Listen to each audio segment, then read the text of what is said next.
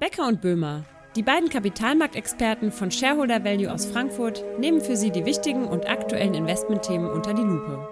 Herzlich willkommen bei unserem Podcast. Ja, 2020 wird als Börsenjahr in die Geschichte eingehen. Diese Entwicklung hat sicherlich niemand so erwartet. Doch jetzt stellt sich die Frage, was wir 2021 bringen.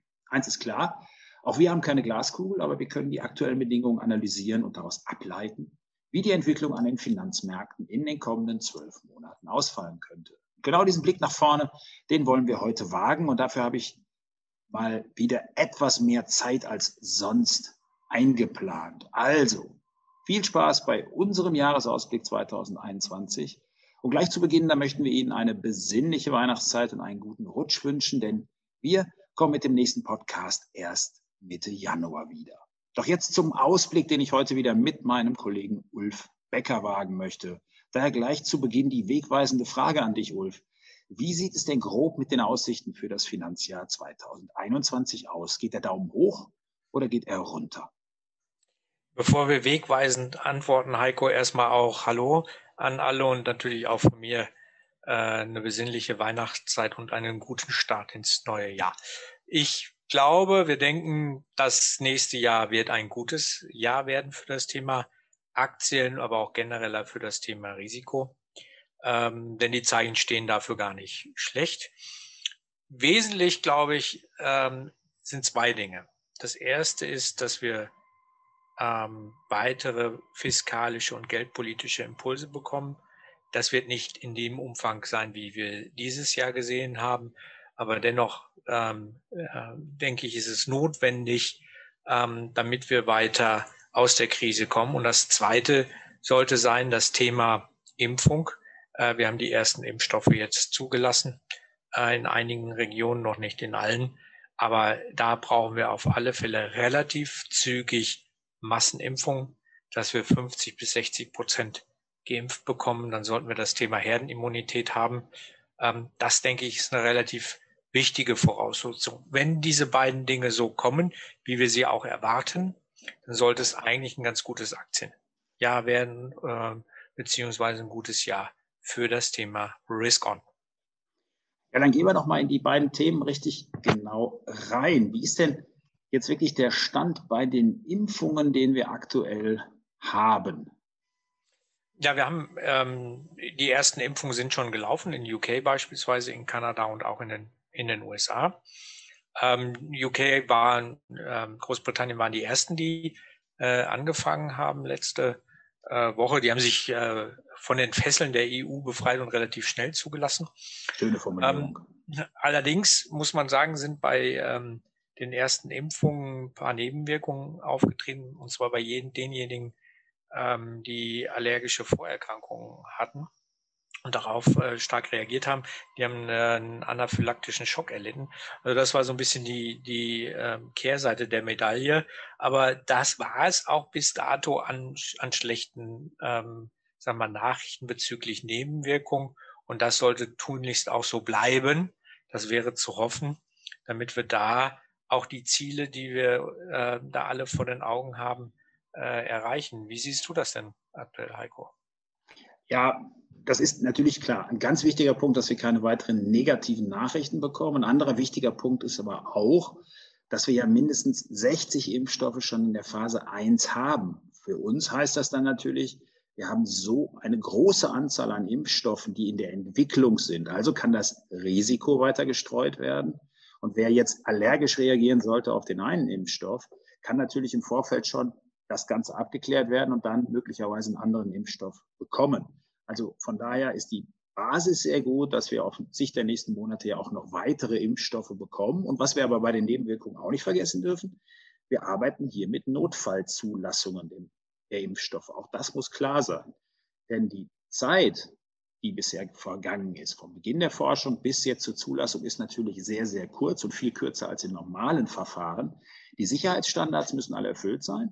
Aber wir sind immer noch bei einer Notfallzulassung. Und daher ist es natürlich jetzt wirklich wichtig, in einer kurzen Zeit möglichst viele Impfungen zu machen, um hier eben auch empirische Daten zu sammeln. Aber ja, der Zeitrahmen, den wir jetzt vor uns haben, äh, Anfang 2021, was gibt es denn für Schätzungen über die Anzahl der Impfungen, der Massenimpfungen, die in den nächsten Monaten kommen sollen. Ja, was, was der, was so die Erwartung ist und was, glaube ich, auch in den Markt, äh, in den Preisen, die wir momentan an den Aktienmärkten sehen, sehen, ein Stück weit drin ist, ist die Erwartung, dass so bis Ende Q2 so 60 Prozent in der westlichen Welt geimpft sind. Das ist eine Herkulesaufgabe. Sowas haben wir noch nie, nie, nie gemacht in der ich glaube, Größenordnung. Das muss man auch immer wieder sagen. Also, dass wir hier auch in einem Terrain sind, was wir massenmäßig so noch nicht erlebt haben. Also das ist natürlich eine Grippeimpfung in Deutschland, äh, ist eine Sache über mehrere Monate. Aber das, was jetzt kommt, ist wirklich, wie du sagst, eine Herkulesaufgabe, richtig? Ja, lo logistisch. Wir bauen gerade überall Impfzentren auf. Allein das ist Novum, äh, dass nicht in den Arztpraxen zunächst mal geimpft äh, wird. Ähm, also da sind schon viele Unwägbarkeiten auch, da, auch dabei. Ähm, aber ich, ich glaube, mit, der, mit, dem, mit dem nötigen ähm, Geld, und das ist ja einfach auch dafür da, und das ist auch gut so, äh, wird auch, werden auch diese Dinge ähm, zu lösen sein. Nicht ohne ähm, die Tatsache, dass es auch mal äh, Schwierigkeiten geben wird an der einen oder anderen Stelle, aber das dürfte ganz normal sein. Ein wichtiger Punkt, und das ist, glaube ich, ein, das könnte ein Knackpunkt werden, wie sieht's denn mit der Impfbereitschaft aus? Und da hast du ein paar, paar aktuelle Zahlen mitgebracht, Heiko. Ja, das ist richtig. Ähm, es gibt regelmäßig Umfragen und äh, je näher eigentlich das Datum des Impfens kommt, desto skeptischer stellt sich eigentlich die Bevölkerung dar. Und das ist nicht nur bei uns festzustellen, sondern auch in anderen Ländern. Aber wenn wir jetzt den ARD-Deutschland-Trend nehmen vom November, da war schon ein Rückgang eigentlich der Impfbereitschaft festzustellen. Denn äh, da hat sich das Ganze um sieben Prozent reduziert auf 37 Prozent. Also die, die sich wirklich auf jeden Fall impfen lassen wollen, da nur noch 37 Prozent. Und dann gibt es natürlich einen großen Anteil, die sagen, wir haben das vor, aber wir warten erstmal noch ab. Und dann haben wir natürlich die Gruppe, die von vornherein sagen, nein, wir lassen uns auf gar keinen Fall impfen. Diese Gruppe ist nicht größer als 30 Prozent. Von daher äh, kommen wir trotzdem, auch ohne die Impfverweigerer, zur Herdenimmunität. Aber natürlich, vielleicht dauert es dann ein bisschen länger. Grundsätzlich ist aber eben festzustellen, dass hier doch, glaube ich, auch noch viel Überzeugungsarbeit zu leisten ist. Und wie kann die am einfachsten geleistet werden?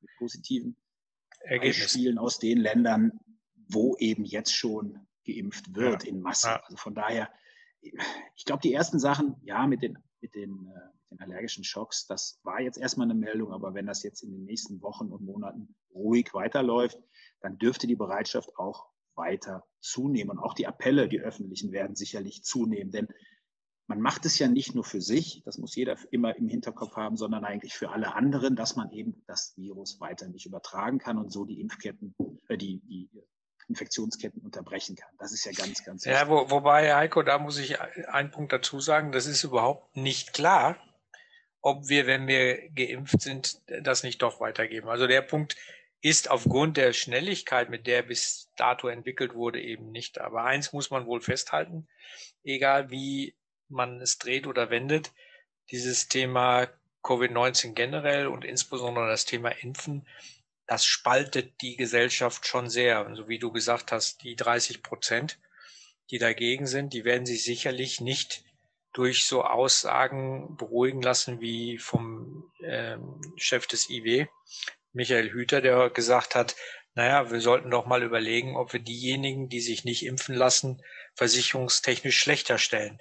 Also das, das ist, das sind alles Aussagen, ähm, da kann man inhaltlich zu stehen, wie man will, aber die werden eine Sache zur Folge haben, dass dieses eh gespaltene Gefühl, was wir, glaube ich, alle gerade erleben, zwischen sogenannten Corona-Leugnern und denjenigen, den anderen, sag ich mal, äh, wobei man da wirklich vorsichtig sein muss. Das ist ein typisches Phänomen des Framings.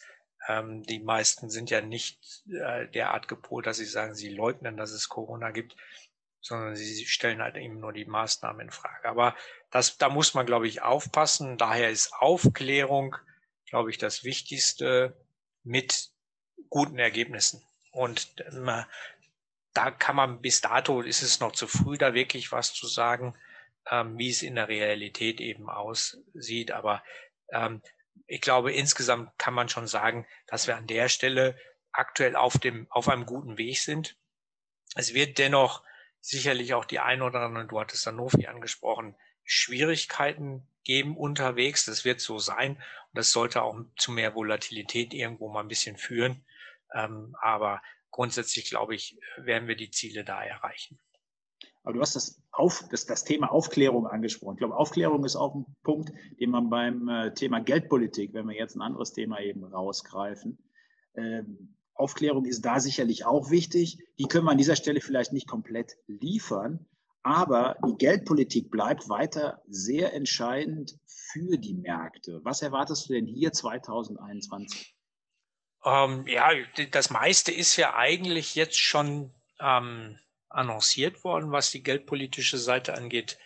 Ähm, EZB hat letzte Woche ihre letzte, letzte Sitzung gehabt, wo sie nochmal zwei wegweisende ähm, Dinge für 2021 ähm, und sogar darüber hinaus bis Mitte 2022 äh, manifestiert hat. Also das PEP, das Pandemieaufkaufprogramm, läuft bis Mitte nächst, übernächsten Jahres, also Mitte 22 in Höhe von 500 Milliarden. Ja, das ist die eine Schiene. Und dann aber auch, ich glaube sogar fundamental wirtschaftspolitisch wichtiger ist der sogenannte Teltro, dieses die Targeting, Targeted äh, Long-Term Operations für Banken, wo sich Banken äh, Geld leihen können. In dem Fall hieß es, heißt es auch Teltro, um den Pandemiebezug zu äh, bekommen. Ein sehr, sehr wichtiges, wichtiges Ins Instrument. Ähm, und damit hat Europa den, den Weg eben geebnet für anhaltend hohe Liquidität. Mit Sicherheit nicht mehr in der Summe so hoch wie letztes, also dieses Jahr, aber immer noch sehr, sehr kommod. Wie schätzt du denn die Situation in den USA ein? Da gibt es ja auch Neuigkeiten. Ja, in den USA wird es insofern spannend. Ja, der neue Präsident, er wird wohl aller Voraussicht nach Joe Biden heißen und ins Amt einziehen. Jetzt haben ja die Wahlmänner auch positiv abgestimmt. Und er hat ja auch schon Personalentscheidungen getroffen. Und äh, mit Janet Yellen als Finanzministerin, ja, wie soll man sagen, vielleicht etwas spitz formuliert, äh, hat jetzt die Fed ihre alte Chefin zurück. Das heißt, ist, schön. Schön. ja. So viel zum Thema Unabhängigkeit der Notenbanken. Aber du hast natürlich vollkommen recht. Ja, aber ich meine, die Unabhängigkeit der Notenbank haben wir ja die vergangenen vier Jahre auch gesehen, was Donald Trump da auf die Beine gestellt hat. Und äh, vielleicht hat Biden gesagt, immer was der Trump kann, das kann ich auch. Und bringt jetzt die Yellen quasi wieder zurück an die Spitze des Finanzministeriums natürlich. Aber gut, ähm, ja, ich denke, bei den ganzen Maßnahmen, die wir erleben, ist es sowieso so eine Sache mit der Unabhängigkeit der Notenbanken und den Regierungen. Ich meine, wir haben hier die Geldpolitik, wir haben auf der anderen Seite Fiskalpolitik, wo wir gleich drauf kommen. Das hängt ja mittlerweile so stark zusammen und immer mehr, ähm, tja, dass es mit der Unabhängigkeit sowieso schwierig wird. Aber in den USA, wie gesagt, ja, mit neuem Präsidenten Joe Biden kann das sicherlich auch wieder äh, positive Effekte geben.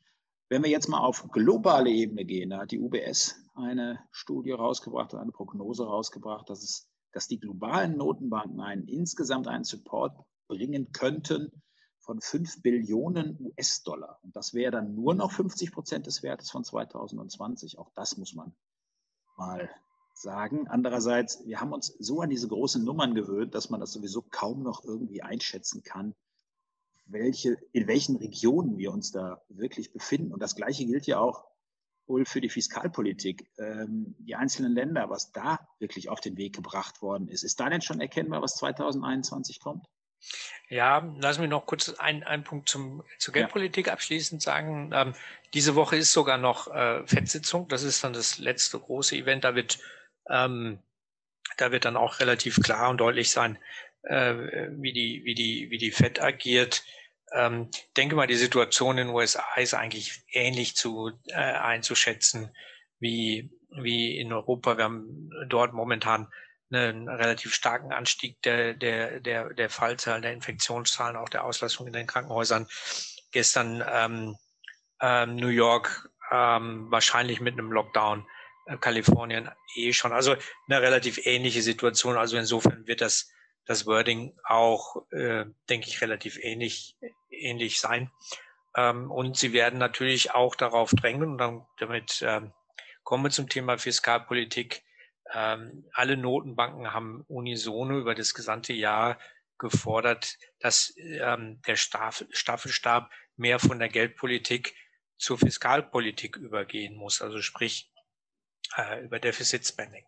Ähm, das sehen wir auch ähm, in, in äh, recht großem Ausmaß ähm, global angefangen, relativ un, ähm, nicht notiert von den, von den Kapitalmärkten.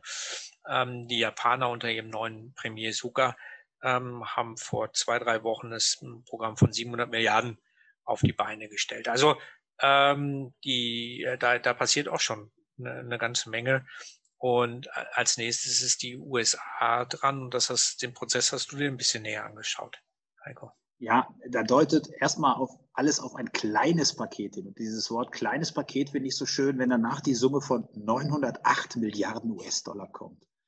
Da sind wir wieder bei dem Aspekt, dass wir wirklich eigentlich schon die Bezugsgrößen verloren haben, dass wir diese enormen Summen als kleines Paket bezeichnen. Aber immerhin, ähm, ja, das ist das, was Joe Biden und die Demokraten wohl auf den Weg bringen werden. Und ähm, das dürfte eigentlich auch so durchgehen und dann eben auch Impulse bringen, beispielsweise in der Infrastruktur, wie wir es eben im Wahlprogramm der Demokraten gehört haben. Da wird es eben spannend sein zu sehen, wie dann ein Präsident Joe Biden das umsetzen kann.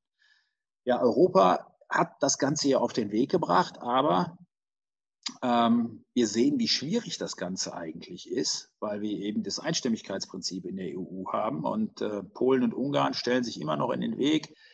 Das Rechtsstaatlichkeitsprinzip soll jetzt gerichtlich geprüft werden, damit dann das Ganze aber wirklich ausgezahlt werden kann. Also das, das ist alles insgesamt noch nicht so ganz auf der Schiene.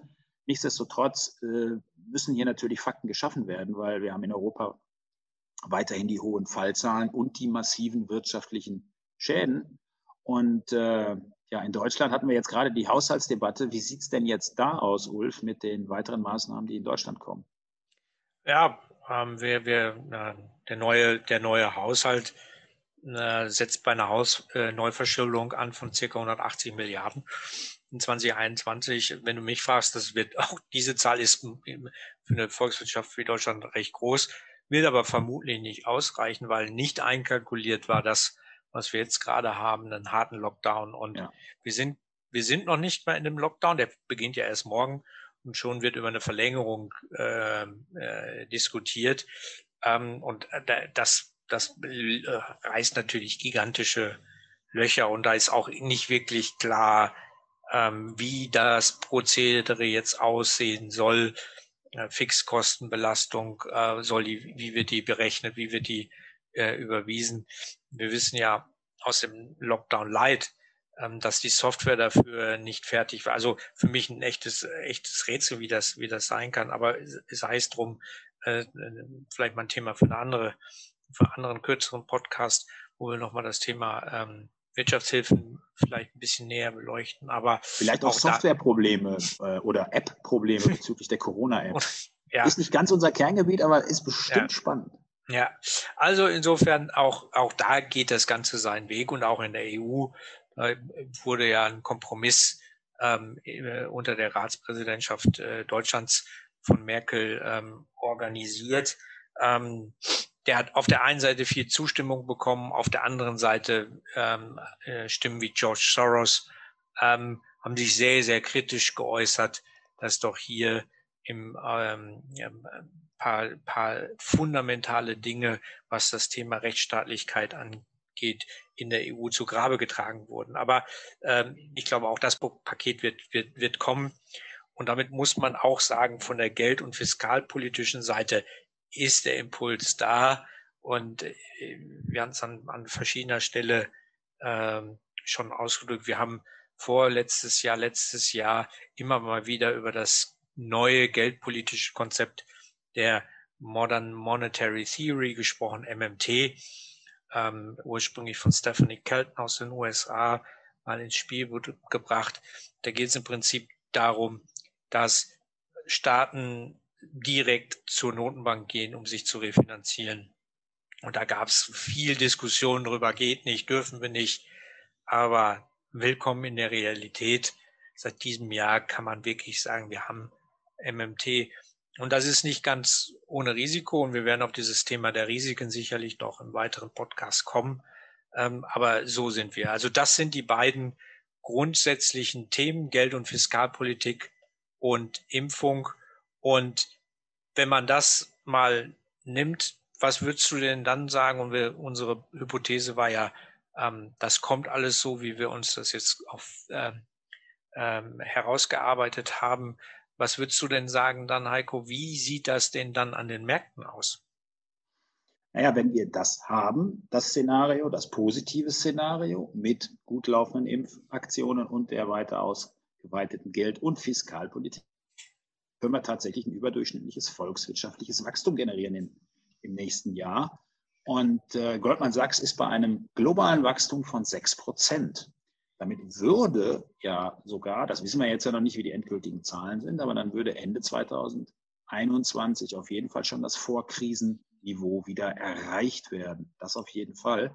Mhm. Ähm, das wäre schon auf jeden Fall eine heftige Geschichte. Zum anderen haben wir natürlich eine starke Erholung der Unternehmensgewinne. Im kommenden Jahr ist dann auch allein schon als Basiseffekt, weil die in dieses Jahr so schlecht waren oder sein werden. Also grundsätzlich ist das schon mal etwas, was natürlich für Risikoanlagen, sprich auch für die Aktienmärkte spricht. Gleichzeitig werden wohl die Finanzierungskonditionen weiterhin locker bleiben.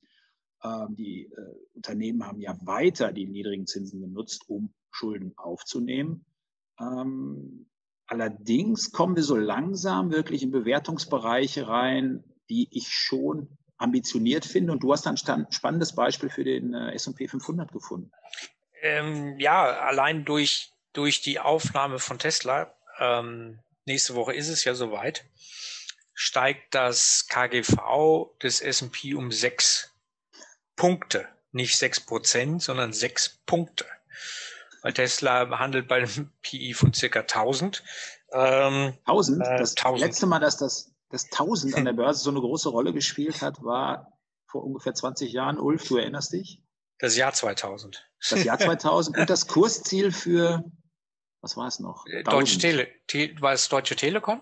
Ich glaube, oder? Ja, ich glaube, ich ja, glaube, ich glaube auch. Aber ich, das sind wir wieder in Bereichen, wo wir wirklich äh, zum New Economy Zeiten waren. Aber dass ein Einzeltitel so eine Auswirkung hat, wow.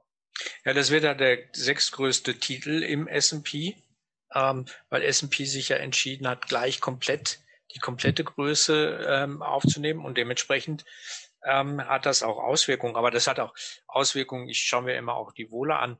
Auch die, Wohler des S&P steigt relativ äh, dramatisch an, äh, allein durch die Aufnahme der, der ähm, ähm, äh, von, von, von Tesla. Deshalb, also was wir da sehen, jetzt auch die, die Börsengänge, die wir jetzt gerade gesehen haben, DoorDash, Airbnb, alles mit, mit, mit plus 100 Prozent knapp äh, am ersten Tag, wenn man denn welche Stücke, Stücke gekriegt hat, äh, das immer vorausgesetzt, da sieht man, wir haben auch schon ein Stück weit Euphorie gerade. Ähm, deshalb wird wahrscheinlich auch die Rotation, so wie du sie, ähm, wie du sie eingangs beschrieben hast, durch das hohe Wirtschaftswachstum, das spricht mhm.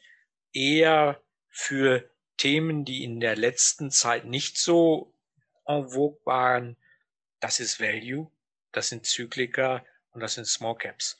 Das ist eigentlich so, so ein Umfeld, was typisch für die, diese Art der Unternehmen ist, nämlich nach einer Rezession mit überdurchschnittlichem Wachstum ist das eigentlich die Phase für Small Caps, Zykliker und Value, wenn man mal so ein bisschen ähm, das, äh, das nimmt. Ähm, also das sieht, das sieht äh, so aus und der Bewertungsteil, der ist eben so äh, teilweise wirklich ähm, wirklich abstruse Bewertungen, 20 mal Umsatz für das nächste, für nächste drei, vier Jahre, Snowflake, wie sie alle heißen. Also da muss man sich schon ganz genau überlegen, ähm, will ich denn damit äh, investiert sein? oder nicht. Und in vielen Fällen sagen wir einfach nein. Ähm, das Unternehmen wird nicht in der Lage sein, die, in diese hohe Bewertung hineinzuwachsen, beziehungsweise das ist uns zu unsicher. Was würdest du noch so sehen für die, für die Märkte? Ja, ähm, ein Beispiel, was sehr stark für Sektorrotation eigentlich spricht, ähm, wenn wir auf den Russell 3000 gehen, noch ein breiter angelegter Index in den USA, dann haben in diesem Jahr die Unternehmen, die keine Gewinne machen und am meisten Cash verbrennen, die beste Performance erzielt. Also der Index hat ungefähr 17 Prozent zugelegt und diese Kategorie der Aktien, ich sage es nochmal, die keine Gewinne machen und die Cash verbrennen, haben über 40 Prozent zugelegt. Mhm. Unternehmen, klassische Unternehmen, die wir kennen und lieben, die Gewinne machen ähm, und die Umsatz steigern, ähm, die haben unterdurchschnittlich zugelegt. Ähm, also wirklich klassische Qualitätstitel. Und genau das könnte ein Ansatz sein, zu sagen, im kommenden Jahr, das kann nicht ewig so weitergehen, dass wir einfach nur diese Multiples feiern und dass wir diese Geschäftsmodelle feiern. Ich meine, DoorDash beispielsweise. Ulf, DoorDash ist ein Lieferdienst, von dem gibt es, ich weiß nicht, wie viele schon an der Börse. Ein mhm. Geschäftsmodell, was davon lebt, glaube ich jetzt, dass die eher die Vororte beliefern und nicht die Innenstadt. Ich habe mich nicht wirklich mit diesem Unternehmen beschäftigt, weil es ist ein Lieferdienst, der eben viele Geschäftsmodelle haben wir da schon gehört. Aber dieses Unternehmen hat am ersten Tag 100 Prozent zugenommen zugelegt. Und das sind einfach Sachen, ich glaube, da ist diese Euphorie sehr, sehr groß, sodass sehr viel für eine Sektorrotation wirklich spricht. Ähm, eben in die klassischen Bereiche, ja, Zyklika und auch Value werden sicherlich Themen werden 2021, wo man genauer hinschauen sollte. Das auf jeden Fall. Ähm, und da sind wir eigentlich ja auch bei uns und unserem Ansatz. Ähm, denn wir haben ja in den Mandaten eigentlich diesen, diesen Ansatz des Modern Value vorangetrieben. Mhm. Und ähm, das ist insofern ganz entscheidend, weil hier genau jetzt wir an dieser Schnittstelle sind zwischen diesen klassischen Value-Titeln, aber eben auch zwischen ja, vielen Geschäftsmodellen, dass die eben jetzt auf dem Prüfstand standen während der Corona-Krise, ähm, wo sich die Märkte verändert haben in den vergangenen Monaten, aber eben wo auch das Value Investing sich geändert hat ähm, ein, um es kurz zusammenzufassen, ist es eigentlich, dass in den vergangenen zwei, drei Jahren sich schon gezeigt hat, dass eigentlich die Kapitalrendite wichtiger ist bei Unternehmen als der Preis, den man für diese Aktie wirklich bezahlt. Es lohnt sich einfach, höhere Multiples erst einmal für Aktien zu bezahlen. Das ist das eine, ja, aber mhm. eben nicht völlig überhöhte, mhm. weil es eben wahrscheinlicher ist, dass sich höhere Renditen und Umsatzrenditen und Gewinnrenditen weiter auch in der Zukunft fortsetzen. Und da kann man eben beim Einstieg schon ein bisschen mehr Geld investieren und nicht auf die massive hohe Sicherheitsmarge setzen, die es in den vergangenen Jahren ja seltener und weniger eigentlich auch gegeben hat. Ähm, das ist eigentlich so ein Grundprinzip, was wir in unseren Mandaten auf jeden Fall durchsetzen. Äh, das zweite sind natürlich hier nochmal die, ist der wichtige Aspekt der, des Burggrabens. Kannst du da nochmal kurz was zu sagen? Ja, der Burggraben, also wir differenzieren da zwischen, also der englische Begriff für den Burggraben ist ja das, der, der Mode sozusagen, ist eine der, der wesentlichen Komponenten, wie einfach sagen, ähm, Porter hätte früher, Michael Porter hätte früher gesagt, strategische Wettbewerbsvorteile was hat das Unternehmen, was andere nicht haben und was macht es eben schwer für andere Unternehmen, dieses zu replizieren, ohne unsinnig viel Geld zu investieren. Und es ist einfach so, wie früher im Mittelalter auch, ähm, je breiter und tiefer der Burggraben ist, desto schwieriger, schwieriger ist es für potenzielle Herausforderer, da eben Marktanteile zu gewinnen, im Unternehmen wirklich seine Wettbewerbsposition ähm, abzu, abzunehmen. Typisches Beispiel eine Alphabet, eine Facebook etc. Also diese Unternehmen haben sicherlich breite, äh, breite Burggräben. Es gibt aber auch Unternehmen, ähm, sagen wir, mittlerer Größenordnung, die haben in ihrer Nische ähm, einen sehr engen Mode wie beispielsweise eine Gruppe Mutui in Italien im Bereich äh, Mortgage, also im äh, Bereich äh, Finanzierung von ähm, Häusern. Also da ähm, sagen wir auch, wenn ein Unternehmen so ein Narrow Mode hat, also in seinem äh, spezifischen Geschäftsbereich, ist uns das auch recht. Also das sind die beiden Unternehmen, äh, Arten, sage ich mal, Fokus mit White Mode, also wo, wo es wirklich extrem schwierig wird anzugreifen, eine Visa beispielsweise, eine Alphabet, eine Tencent. Das sind so die Unternehmen, die wirklich einen sehr starken White Mode haben. Gibt es natürlich auch im kleineren Bereich wie eine Secunet oder dann eben die Unternehmen mit einem, mit einem Narrow Mode. Weil warum ist das so wichtig für uns? Wenn wir sagen, wir wollen hohe und stabile Kapitalrenditen, dann muss ich eben relativ sicher sein, dass diese Position, die dieses Unternehmen hat, idealerweise nicht verloren geht. Ähm, das ist die Minimumvoraussetzung oder im besten Fall eben noch ausbaufähig ist, um vielleicht sogar die Kapitalrenditen zu, noch zu steigern oder den Umsatz zumindest zu steigern. Und dann, wenn ich dann einen entsprechenden Operating Leverage in dem Unternehmen habe, dann werde ich auch als Aktionär sehr glücklich, auch wenn ich ähm, bisschen mehr dafür bezahlt habe als für die Deep Value Kandidaten, wo ja Ursprung, der Ursprung von Buffett war, der aber aufgrund seines kongenialen Partners im Prinzip seinen Fokus da auch verändert hat über die, die, die Jahre. Also das ist im Prinzip die, der, der, der grundlegende Punkt. Wir achten aber noch auf eine weitere Komponente, nämlich das Eigentümergeführte. Äh, warum, Heiko? Ja, das Eigentümergeführte ist für uns im Endeffekt so wichtig, weil es sich herausgestellt hat im, vergangenen, im Verlauf der vergangenen Jahrzehnte eigentlich, dass eigen, stärker eigentümergeführte Unternehmen eben eher den langfristigen Aspekt der Geschäftstätigkeit im Auge haben und äh, wirklich für die Aktionäre handeln, eben für die Eigentümer handeln und deswegen auch für die, für die Aktionäre handeln. Und das ist ein wichtiger Aspekt. Und äh, da haben wirklich Statistiken immer wieder gezeigt, dass sich das lohnt, auch darauf zu achten. Denn ähm, auch ein, wenn wir es nochmal nehmen auf den Buffett bezogen, für den sind Quartalszahlen eigentlich immer eine notwendige Geschichte, die er eigentlich ganz schrecklich findet, weil das Unternehmen Berkshire Hathaway oder die Beteiligungsgesellschaft Berkshire Hathaway ist natürlich nicht an Quartalen ausgerichtet, sondern Minimum an Jahren, wenn nicht eher an Jahrzehnten, weil es darum geht, langfristige Beteiligung zu halten und daraus eben höhere Werte und, und äh, regelmäßige Renditen zu erzielen. Und äh, genau das ist eigentlich auch das, was man bei eigentümergeführten Unternehmen immer wieder gesehen hat. Also genau dieses Paket ist es eigentlich, wie wir an die Märkte herangehen, wie wir neue Empfehlungen auch wahrnehmen und neue Chancen an den Märkten wahrnehmen. Aber wenn wir jetzt mal so schauen, Ulf, bisher sind wir ja sehr positiv. Wir sagen, wir haben zwei Grundvoraussetzungen und es sieht insgesamt wenn die erfüllt sind, sehe eigentlich sehr gut aus für die Märkte fürs kommende Jahr.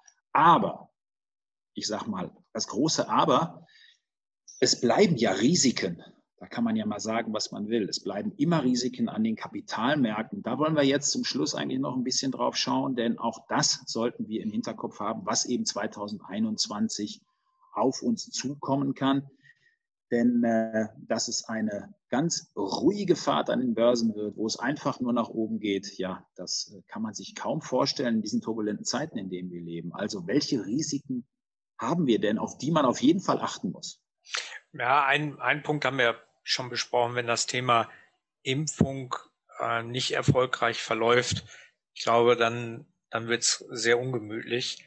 Ähm, wodurch kann das dann kann das kommen. Ein paar Sachen haben wir schon besprochen, aber eins der wesentlichen Elemente ist tatsächlich als Risikofaktor eine, eine Mutation oder mehrere Mutationen des Virus, was man so schnell dann nicht in den Griff bekommt. Also das wäre natürlich schon ein, ein Risikofaktor, den man im Auge haben muss.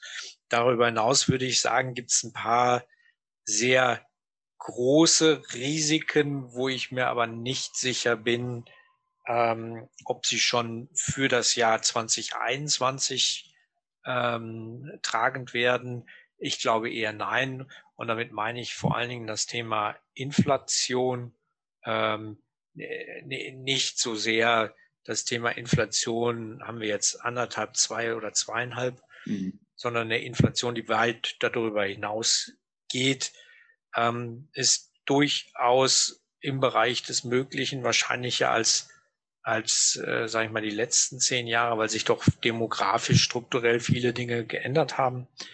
Ähm, wir fokussieren eher das, äh, das Thema wieder auf Deutschland oder Europa, um mal hier zu bleiben.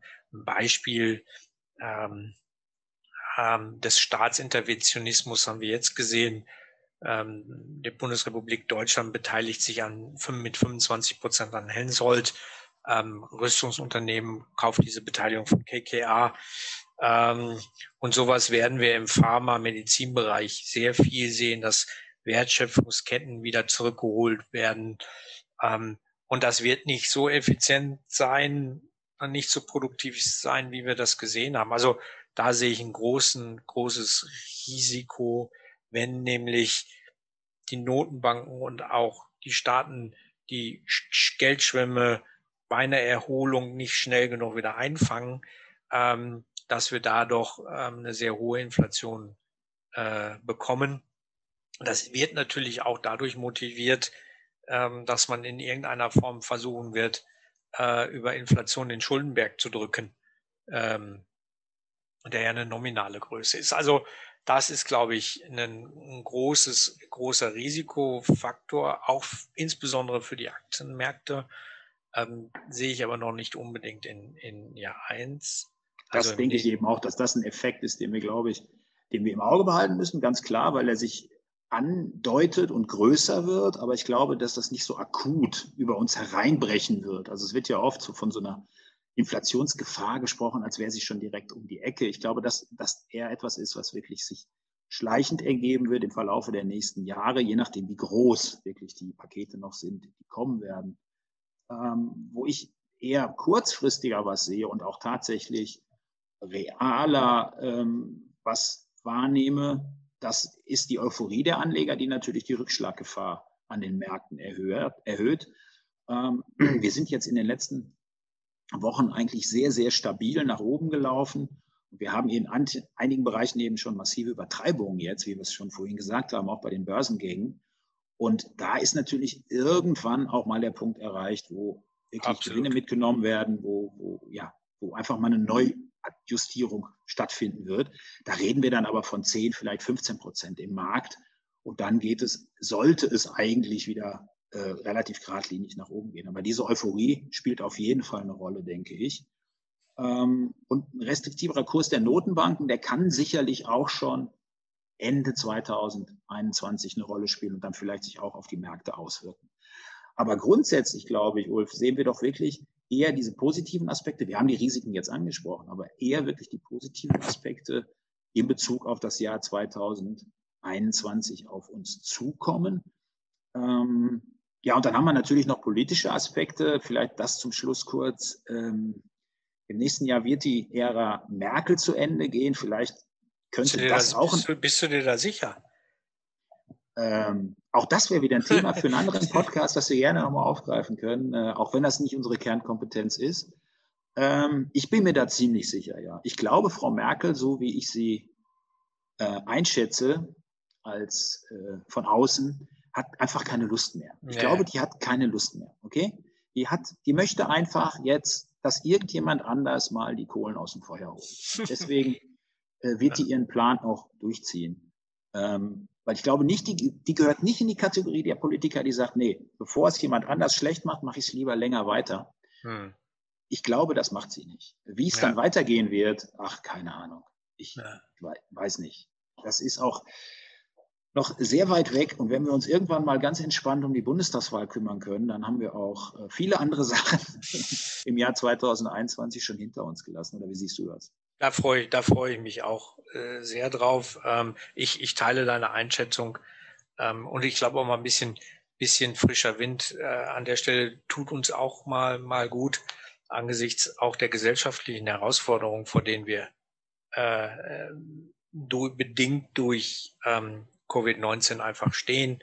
Ähm, da wird, da wird ähm, auch mal ein frischer Wind ähm, ähm, ähm nötig sein. Ob es denn dann auf Schwarz-Grün, so wie es sich momentan andeutet, hinausläuft, das ist wahrscheinlich noch viel zu früh. Da kann noch viel passieren. Ein weiterer Umweltminister mit 180 ähm, über die Bahn brettert, äh, der Hummer, der dann gespeist wird auf Kosten des Steuerzahlers. Also da gibt's schon noch für die Grünen auch einige Stolpersteine, über die sie gerade ähm, mächtig, äh, mächtig im wahrsten Sinne des Wortes stolpern. Also, aber das wird ein, wird ein Thema für das, fürs nächste Jahr sein. Insgesamt glaube ich, ähm, passt der Ausblick relativ gut, so wie du gesagt hast. Diese Euphorie, die wir immer mal wieder sehen, die auch dadurch angefeuert wird, ähm, dass Leute viel Zeit haben, dass Leute ähm, Geld bekommen, dass Sportwetten nicht möglich sind. Also wir haben ja gerade dieses Thema Robin Hood auch schon mal in einem früheren Podcast diskutiert. Das sehen wir, das sehen mhm. wir gerade und das kann natürlich auch immer mal wieder Zurückschlägen führen in der Größenordnung, wie du gesagt hast. Was aber für einen Aktienmarkt eigentlich auch nichts Ungewöhnliches ist. Ähm, Aktien haben eine Volatilität von 15 bis 20 Prozent normalerweise. Da gehört eben rein mathematisch auch sowas mal dazu. Aber insgesamt ist der Aus Ausblick fürs nächste Jahr, denke ich, recht konstruktiv. Ja, wunderbar. Dann wollen wir es doch hiermit belassen. Wir lehnen uns jetzt auch zurück. Wir werden auch besinnliche Weihnachtstage genießen. Ruhige Weihnachtstage natürlich, wie wir alle in diesem Lockdown. Und dann hören wir uns wieder im Jahr 2021 an dieser Stelle bei Becker und Böhmer im Podcast.